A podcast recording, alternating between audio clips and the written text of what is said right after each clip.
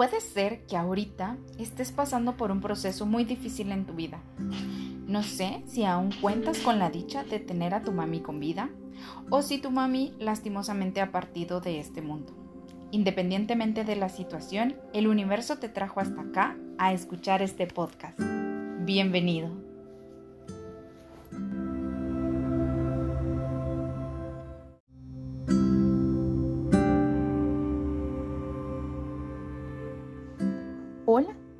Bienvenido, bienvenida de nuevo a otro episodio más. Hoy vamos a seguir hablando de la herida del abandono. En el anterior podcast quedaron algunos temas inconclusos que hoy te quiero ampliar la información.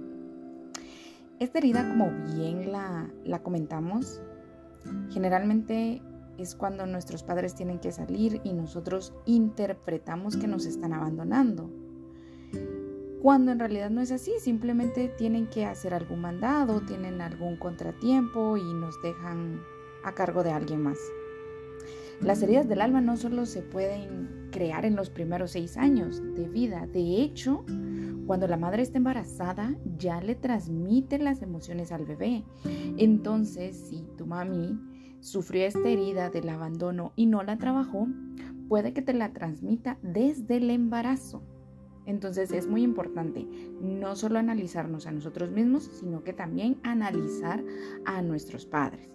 No juzgarlos, simplemente conocerlos y saber de dónde venimos para entender qué es lo que tenemos que sanar. Em, se me olvidaba comentarte que cada herida generalmente, no siempre, ¿verdad? Siempre está la excepción a la regla, pero generalmente nos va a dar ciertas similitudes en cuanto al, físico. Nos va a dar algunos rasgos que nosotros podemos identificar exteriormente para saber si tenemos o no tenemos esta herida.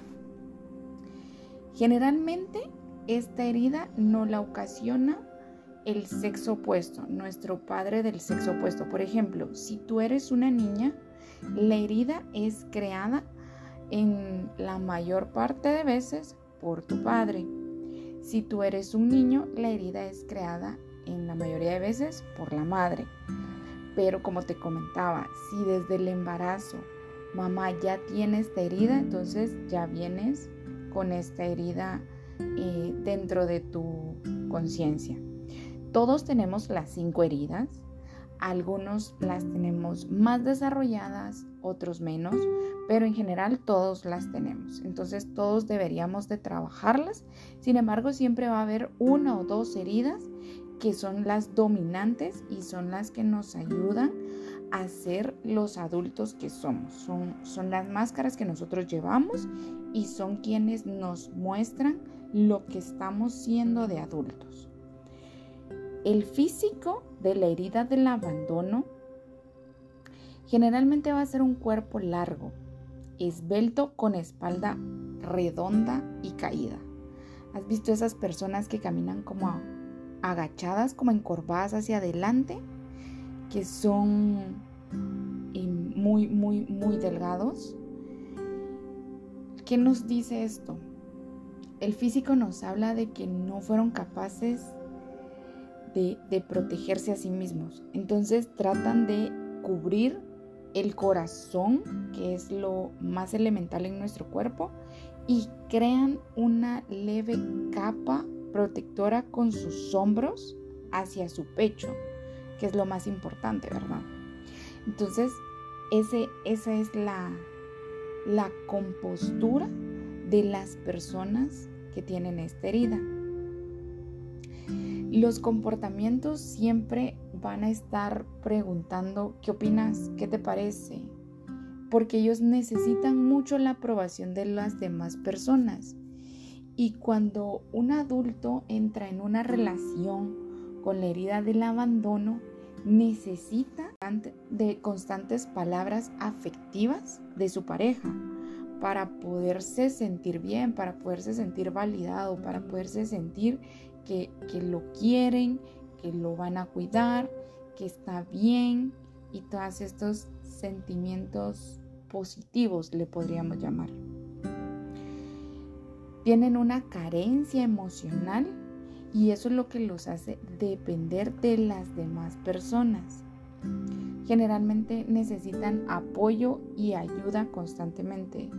Eh, si no están alentándolos, si no están motivándolos en sus proyectos, posiblemente pueden sufrir bajones de ánimos, ansiedad, crisis y demás situaciones. Por un momento pueden estar felices, por otro momento muy infelices y ni siquiera tienen que hablarlo. Ellos mismos en su conversación mental se, se dicen las cosas, se alientan o se desmotivan a sí mismos. Son personas muy dramáticas, les gusta mucho hablar de sí mismos y como ya lo vimos, su mayor miedo es la soledad. Y es muy curioso porque esta herida del abandono tiene dos polaridades.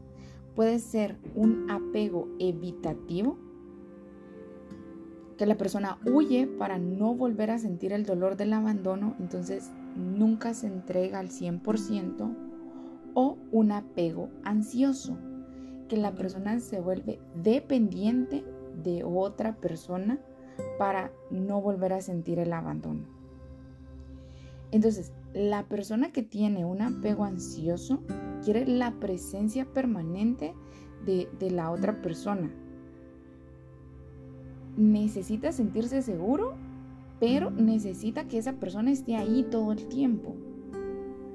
Le da miedo que la persona se aleje porque cree que lo va a abandonar le da miedo que la persona no le responda porque piensa que está sintiendo cosas negativas o pensando cosas negativas o que ya no va a volver a responder o cosas similares. El apego evitativo, la presencia momentánea de, de la otra persona es más que suficiente. Una vez comienza a sentir la conexión emocional, ahí es donde sale corriendo. ¿Por qué? Porque no quiere volver a sentir que lo abandona.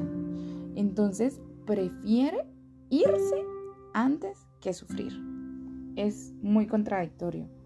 Pero mientras los, las personas están en estos dos extremos, puede que sea muy eh, apegada a, a alguien más o puede que simplemente de una vez lo rechace por miedo a que se, vuelvan a ir.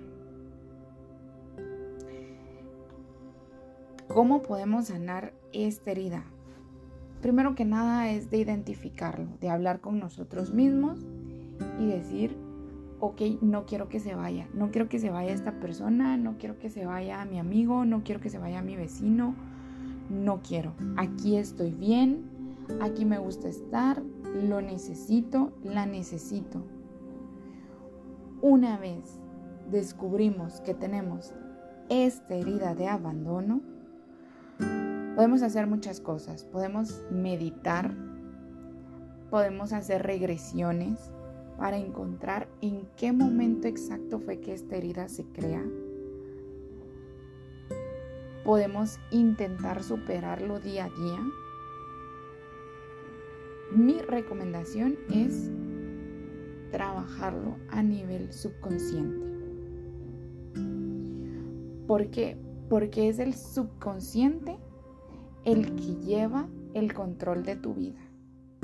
Si tú de adulto tienes una pareja y tienes esta herida, el simple hecho de que no te conteste un mensaje, un WhatsApp, por la vía que platiquen, vas a sentir un vacío enorme dentro de ti y vas a empezar a cuestionarte qué estoy haciendo mal, por qué no me contesta. Y no es que estés haciendo nada mal, al contrario, lo estás haciendo muy bien y te estás esforzando tanto que te estás vaciando a ti mismo. Entonces, hay que trabajarla. Hay que trabajarla. En, YouTube hay muchas meditaciones guiadas que te pueden llevar a conectar con tu subconsciente y buscar esta herida que te está, que te está haciendo actuar como lo estás haciendo ahorita, como un adulto dependiente, codependiente o simplemente súper desapegado. Pero debes de evaluarlo, debes de ser muy honesto, muy honesta contigo mismo, contigo misma y decir, tengo esta herida, la tengo que trabajar, me da miedo que me dejen sola, no puedo estar sola. Si a ti te cuesta ir al cine sola, te cuesta ir a comer solo, te cuesta ir de compra solo, sola, sole, tienes que enfrentar esta herida. Entonces ya tenemos un patrón, ya sabemos cuál es nuestro mayor miedo, la soledad, más o menos el físico, personas delgadas que cuidan su corazón, que se encorvan y tienen una pequeña joroba en la espalda para proteger su corazón. Y debes de trabajar mucho en tu cuarto chakra. Tu cuarto chakra es el que te está controlando la vida y hay mucho dolor que sanar. Llora, llora, sé honesto contigo, sácalo. ¿Por qué? Porque si no lo sacas, después ese dolor se convierte en cáncer, se convierte en diabetes, se convierte en una enfermedad terminal. Llora, nadie te va a juzgar. Y si no tienes la confianza de llorar con nadie, llora en la soledad de tu cuarto. Si tienes ira, agarra una almohada y pégale de puñetazos Saca la ira, no te guardes esas emociones negativas. Si la herida a ti te hace sentir frustrado, háblalo, háblalo contigo mismo, contigo misma. Explícate por qué te sientes así. Entiende que las actitudes de la otra persona no deberían afectarte, pero tienes que hablarlo contigo mismo, tienes que tener una conversación muy honesta para poder sanar esa herida. Si no, no lo vas a poder sanar.